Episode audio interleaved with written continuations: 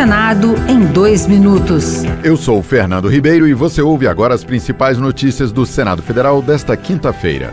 A PEC da transição poderá ser votada no Senado na próxima semana. A afirmação foi feita pelo líder do PT, senador Paulo Rocha.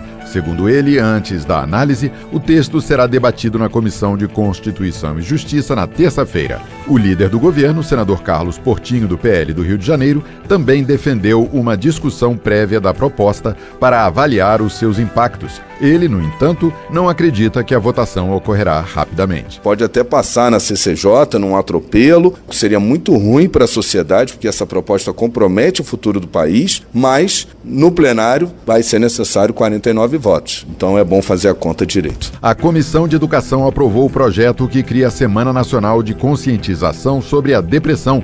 Pelo texto que segue para a análise do plenário, a celebração ocorrerá anualmente na semana de 10 de outubro, com campanhas para dar visibilidade à doença considerada o mal do século XXI. De acordo com o Ministério da Saúde, mais de 11% da população brasileira apresenta diagnóstico depressivo no cenário pós-pandemia. A relatora, senadora Zenaide Maia, do PROS do Rio Grande do Norte, acredita que o projeto vai ajudar a sociedade a entender melhor o que é a depressão. A gente precisa ter uma semana para dar visibilidade que às vezes você está com depressão, mas como não é uma doença palpável, como se diz, não é um ferimento na perna que você vê, e demora a ter o diagnóstico. Muita gente diz, está com frescura, né? Na verdade, a gente ouve disso e é uma doença. Outras notícias sobre o Senado estão disponíveis em senado.leg.br barra rádio.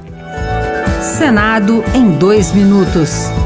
Uma produção Rádio Senado.